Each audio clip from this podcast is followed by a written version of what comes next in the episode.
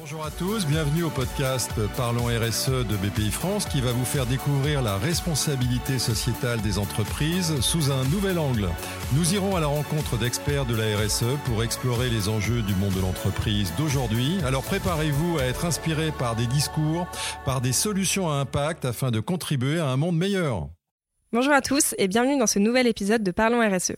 Je suis Tess Sardin, chargée de projet développement durable et ESG chez BPI France. Et à l'occasion de cette rentrée de septembre, je reçois Stéphanie Hamon. Bonjour. Et Clément Damas. Bonjour à tous et à toutes. Tous deux responsables RSE, ESG et développement durable chez BPI France. Aujourd'hui, nous allons parler d'un sujet majeur pour les entreprises françaises, et c'est celui de la loi Rixin. Cette loi, promulguée en décembre 2021, impose de nouvelles obligations aux entreprises afin de promouvoir l'égalité entre les hommes et les femmes. Alors dans cet épisode, nous allons plonger dans les détails de cette législation et comprendre son impact sur les entreprises, ainsi que les actions qu'elles peuvent entreprendre pour favoriser cette égalité. Pour ce faire, on pourrait peut-être commencer par un état des lieux sur euh, l'égalité professionnelle et comment on est arrivé finalement à la loi Rixin. Oui, tout à fait. Avant de parler de la loi Rexin, je pense qu'il est important de comprendre qu'un long chemin a été parcouru ces deux derniers siècles en termes de droit du travail. Au XIXe siècle, les premières mesures adoptées pour encadrer le travail féminin ont d'abord été des mesures protectrices. La loi visait uniquement à protéger la mère ou la future mère au travail. Après la Seconde Guerre mondiale, l'image et la place de la femme ont changé, notamment parce qu'elles ont activement participé à l'effort de guerre. L'objet de la législation n'est plus de protéger, mais de garantir l'égalité des droits entre les hommes et les femmes. Et ça devient un principe constitutionnel, et c'est en 1946. Suite à ce préambule de la Constitution, de nombreuses mesures ont été prises, et pour n'en citer que quelques-unes, il y a la loi du 22 décembre 1972 qui pose le principe de l'égalité de rémunération, c'est-à-dire que pour un même travail ou un travail à valeur égale, on gagne la même chose. Ou encore la loi du 11 juillet 1975 qui interdit de rédiger une offre d'emploi réservée à un sexe, de refuser une embauche ou de licencier en fonction du sexe ou de la situation de famille, sauf motif légitime. Dans le cadre des actions positives, on peut également citer la promulgation le 27 janvier 2011 de la loi Copé-Zimmermann qui fixe des quotas de femmes dans les conseils d'administration et de surveillance pour aller vers la féminisation des instances dirigeantes des grandes entreprises. Malheureusement, même s'il y a eu des dizaines de lois, malgré un important corpus législatif pour l'égalité professionnelle, la situation des femmes reste plus fragile que celle des hommes. Les femmes travaillent plus souvent à temps partiel, occupent plus souvent des emplois à bas salaire, et quand elles parviennent à accéder aux professions supérieures, les femmes continuent à se heurter à un plafond de verre qui leur interdit les fonctions dirigeantes. Pour illustrer mes propos, je peux vous donner quelques chiffres édifiants, quelques chiffres clés. En France, les écarts de salaire moyen se situent encore autour de 12% dans le public et de 17% dans le privé, à la faveur des hommes bien sûr. 82% des postes à temps partiel sont occupés par des femmes. Conséquence de tout cela, on a des inégalités de patrimoine qui se creusent entre les hommes et les femmes, passant de 9% en 1998 à 16% en 2019. Enfin, un autre chiffre édifiant. Selon une étude du Lab de BPI France, si les femmes représentent la moitié de la population active et un tiers des dirigeants d'entreprise, elles comptent seulement pour 12% des dirigeants de PME ETI de plus de 10 salariés. En gros, plus l'entreprise est grosse et moins on trouvera une femme à sa tête. Tout cela mis bout à bout, selon les projections du Forum économique mondial dans son dernier rapport, il faudrait attendre l'année 2156, une éternité, pour voir l'écart économique disparaître entre les sexes. D'ailleurs, euh, on l'a vu hein, pendant la crise sanitaire euh, du Covid-19, il y a eu, euh, ça a été un vrai révélateur de ces inégalités persistantes. Pendant le premier confinement, 21% des mères ont cessé de travailler pour s'occuper des enfants contre 12% des pères. Et dans le même temps, 70% des femmes déclaraient superviser quotidiennement le travail scolaire de leur enfant contre 32% des hommes. Donc on voit toujours autant d'inégalités. C'est dans ce contexte, et parce qu'Emmanuel Macron a déclaré que l'égalité entre les femmes et les hommes était une euh, grande cause nationale, la loi Rexin a été promulguée le 24 décembre 2021. Clément, tu peux nous en dire plus sur cette loi et la manière dont elle s'articule? Euh, Oui, merci Stéphanie. Euh, et vraiment merci pour cet état des lieux édifiant qui nous aide à prendre la mesure de, de, tout le chemin que l'on doit encore parcourir pour, atteindre euh, l'égalité entre euh, femmes euh, et hommes. Donc si je me recentre sur la loi Rixin, la loi Rixin a été promulguée en décembre 2021 et elle vise à accélérer la participation des femmes à la vie économique et professionnelle. c'est une loi qui comprend 17 articles que j'évoquerai un petit peu plus tard. Euh, si je vous parle euh, des mesures générales de la loi, ce qu'il faut retenir, c'est qu'elle euh, impose pour les entreprises de plus de 1000 salariés des quotas de représentation de femmes parmi les cadres dirigeants et les membres des instances dirigeantes, comme le COMEX par exemple. notamment, elle impose des seuils de 30% d'ici à 2026 et un seuil à 40% pour 2029. dans la foulée, la loi impose aussi aux entreprises, toujours de plus de 1000 salariés, euh, de publier euh, des écarts de représentation euh, entre les femmes et les hommes. Concernant maintenant les entreprises de plus de 50 salariés, la loi Rixin impose le calcul et la publication avant le 1er mars de chaque année, une publication sur le site du ministère du Travail de l'index d'égalité professionnelle.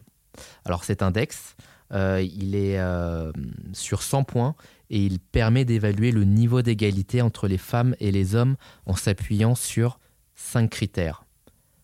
L'écart de rémunération, l'écart de taux d'augmentation individuelle, le nombre de salariés augmentés à la suite de leur congé maternité, la parité parmi le top 10 des rémunérations et l'écart de taux de promotion.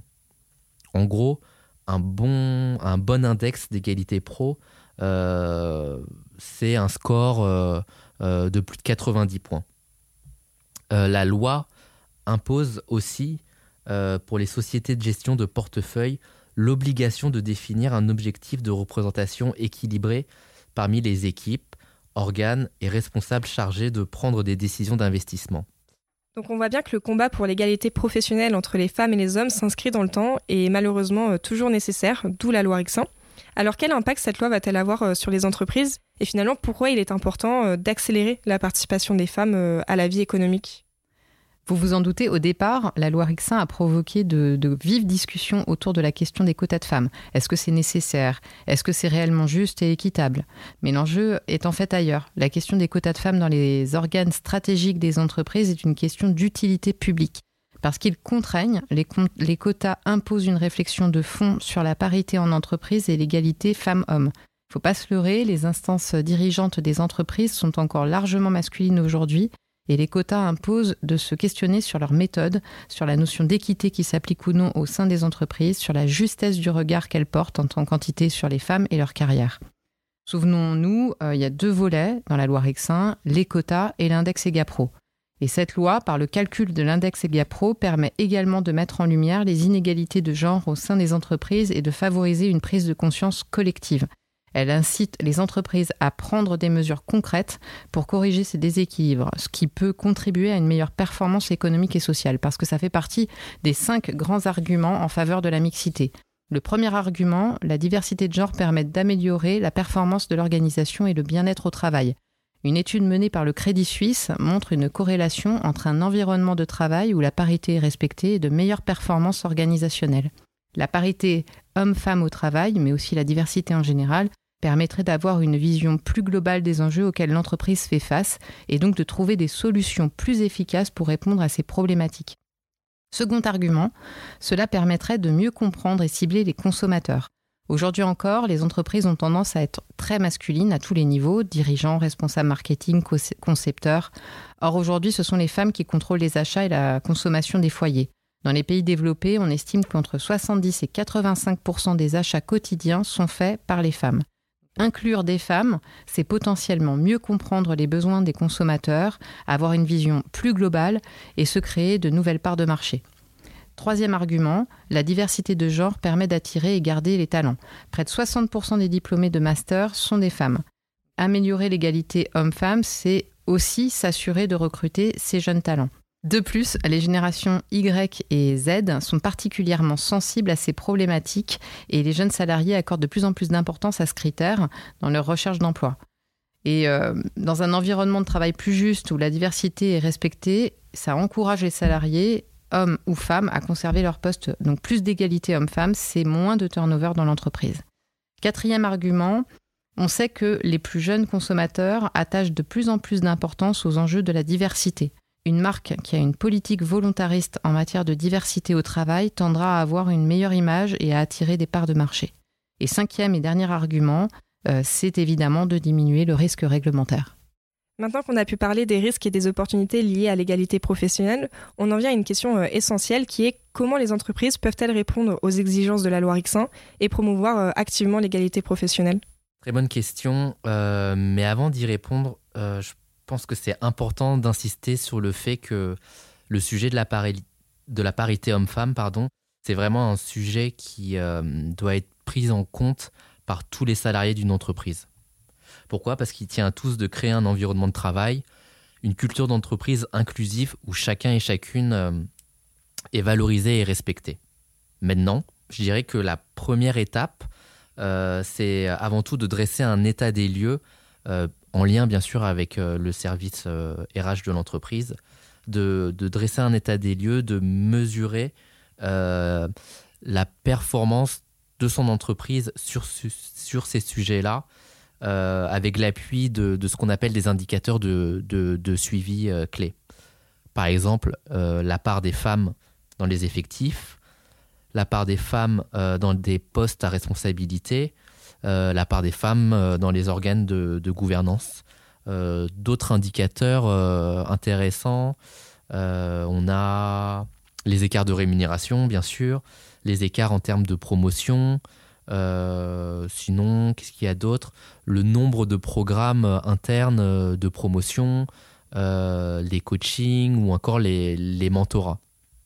Donc euh, vraiment pas mal d'indicateurs et ou mesures à mettre en place. Mais euh, vraiment j'insiste sur euh, la nécessité de faire cet, état des lieux et de mesurer, parce que comme j'aime dire, on agit sur ce que l'on mesure. Et pourquoi? Parce qu'en fait, ça permet, un, d'identifier des axes d'amélioration, et donc de définir un plan d'action, mais aussi de définir des objectifs concrets. autre moyen de promouvoir euh, activement l'égalité professionnelle, euh, c'est la signature euh, et la mise en place d'accords collectifs. Par exemple, je pense bah, aux accords QVT, qualité de vie au travail, ou d'autres accords collectifs en matière d'égalité femmes-hommes qui encadrent et formalisent justement ce plan d'action. Mais d'ailleurs, par exemple, ce plan d'action peut très bien être articulé autour euh, d'objectifs en matière d'égalité salariale, euh, autour de l'objectif de renforcer la mixité, euh, d'accès à la formation, d'équilibre vie pro, vie perso, ou encore de la promotion professionnelle et du leadership féminin.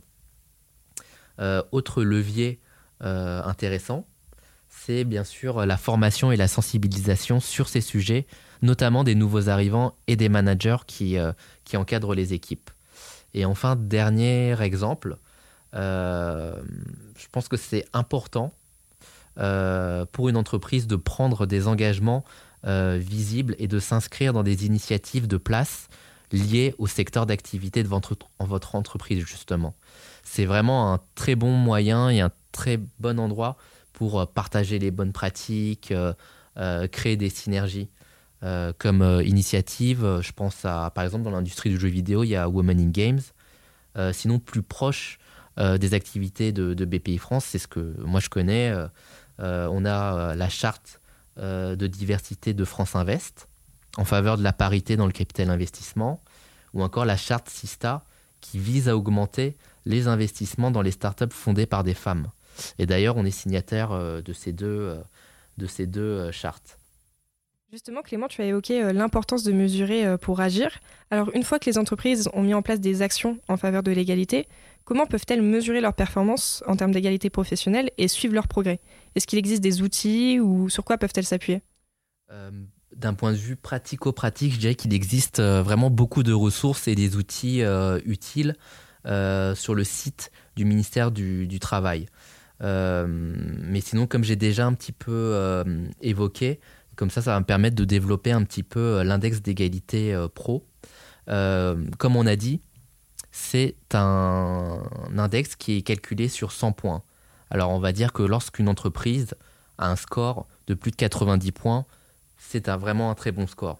Toutefois, les entreprises qui ont moins de 85 points, les entreprises qui ont bien sûr l'obligation de, calculer cet index, c'est-à-dire les entreprises de plus de 50 salariés, bah, si cette entreprise a un index de moins de 85, euh, elle est dans l'obligation de se fixer et de publier des objectifs de progression pour les sous-indicateurs, euh, les cinq sous-indicateurs que l'on a déjà listés.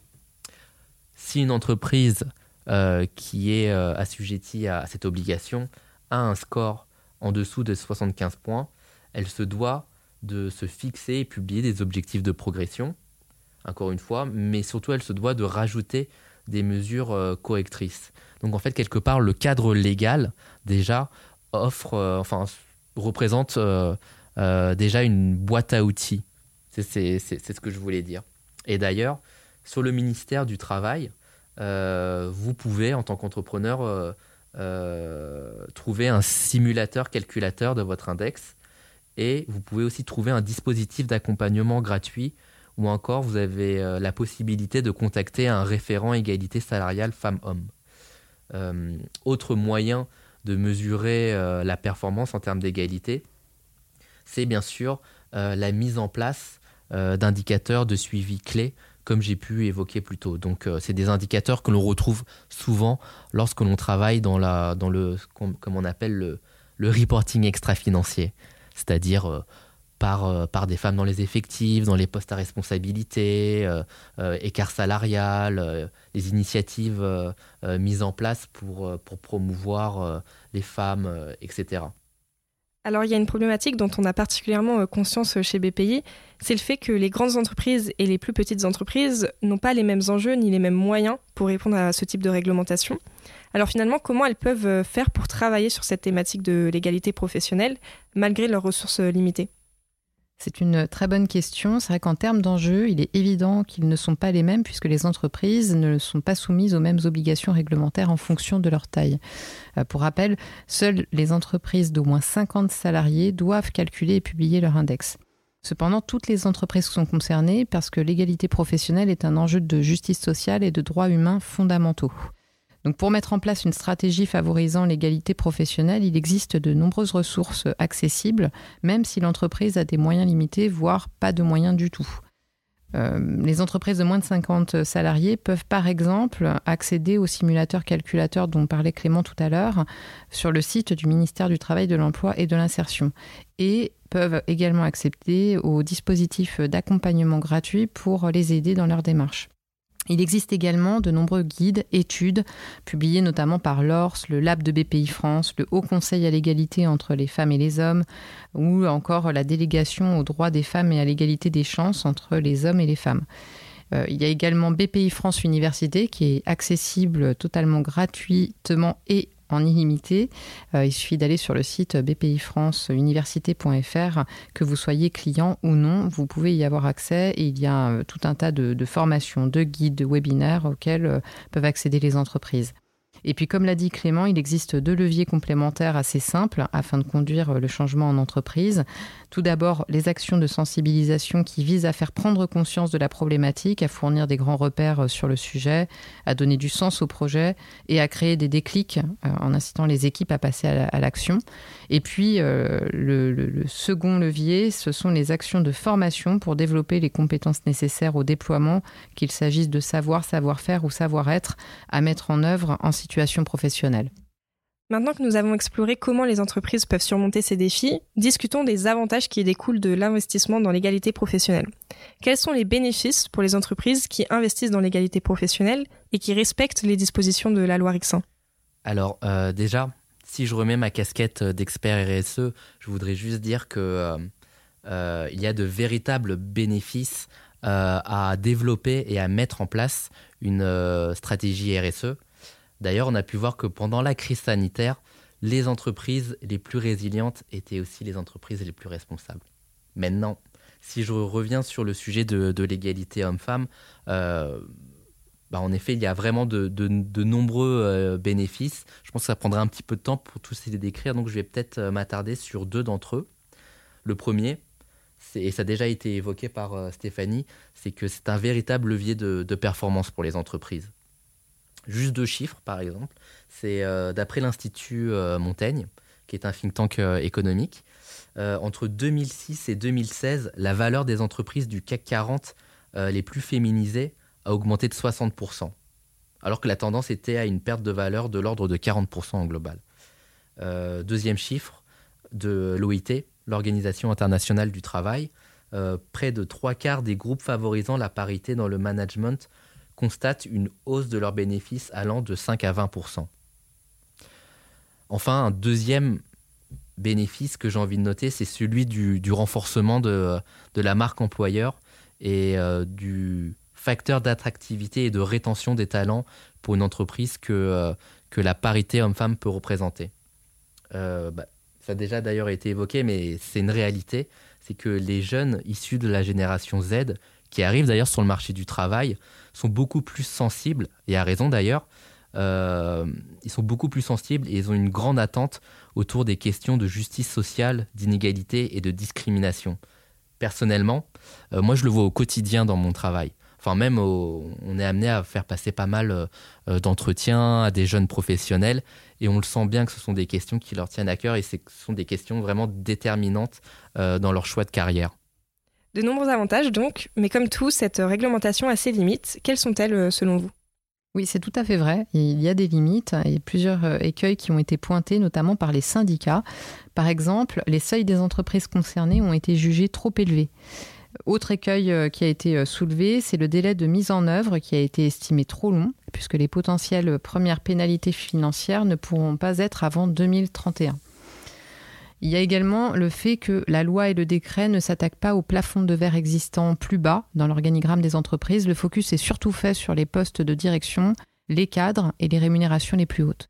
Enfin, la loi ne capture pas non plus nécessairement tous les aspects de l'égalité professionnelle, comme la conciliation vie pro, vie perso, les stéréotypes, les discriminations plus subtiles. En outre, la loi ne marque aucune avancée pour la revalorisation des métiers majoritairement féminins et à bas salaire. Euh, les femmes sont en effet concentrées dans 12 familles professionnelles dévalorisées financièrement et socialement où les qualifications et la pénibilité ne sont pas reconnues, par exemple les assistantes maternelles ou les employés euh, de maison. Ce sont aussi des secteurs où les emplois sont précaires. Euh, je rappelle les chiffres que je donnais au, départ. 82% des emplois à temps partiel sont occupés par des femmes et 70% pour les CDD et les intérims. Et cet aspect-là sort complètement du champ d'application de la loi. Euh, il faut se rendre à l'évidence, après des années de promotion de la mixité au sein des organisations, à travers euh, toute la loi, euh, toutes les lois que, l'on a pu donner au départ, hein, force est de constater que le chemin vers l'égalité est encore long, voire très long. on sait que les freins à la mixité en entreprise ne sont pas à rechercher dans le niveau d'ambition des femmes, ni dans leur détermination à réussir, mais que c'est dû à un environnement qui bride leur confiance en elles et leur capacité à se projeter aux postes les plus élevés. Or, l'ambition seule est inutile si elle ne baigne pas dans un environnement qui la soutient. Favoriser la mixité, ça implique donc une transformation de fond de l'environnement, et ça, ce sera en plus de la réglementation, c'est-à-dire qu'il faut un changement de culture et valeur de l'entreprise, processus, ambiance et comportement.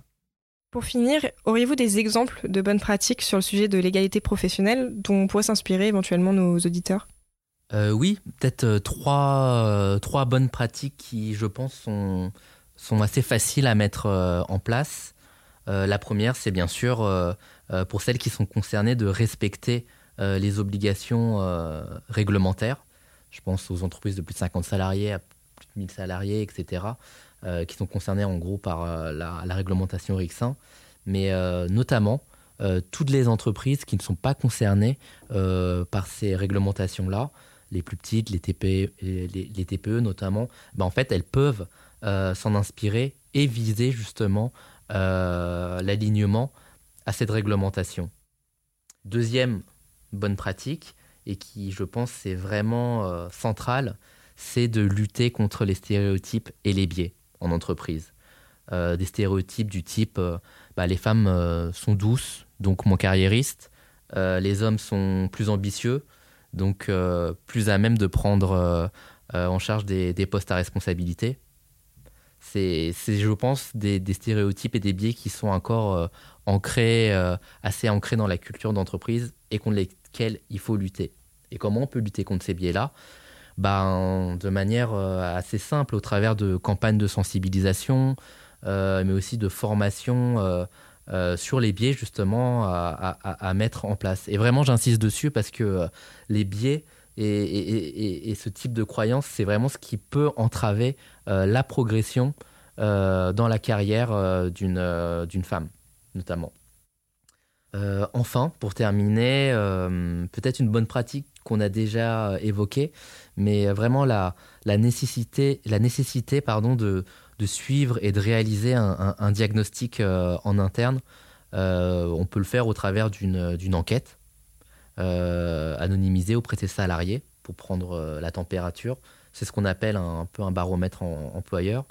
Mais euh, surtout, je voulais juste dire que c'est possible de réaliser un diagnostic dans la mesure où ces données-là sont toujours disponibles. C'est juste d'avoir la volonté de faire ce diagnostic-là et ensuite de mettre en place euh, un plan d'action pour répondre euh, aux, aux, axes d'amélioration qui, sont, qui, en sortent en fait.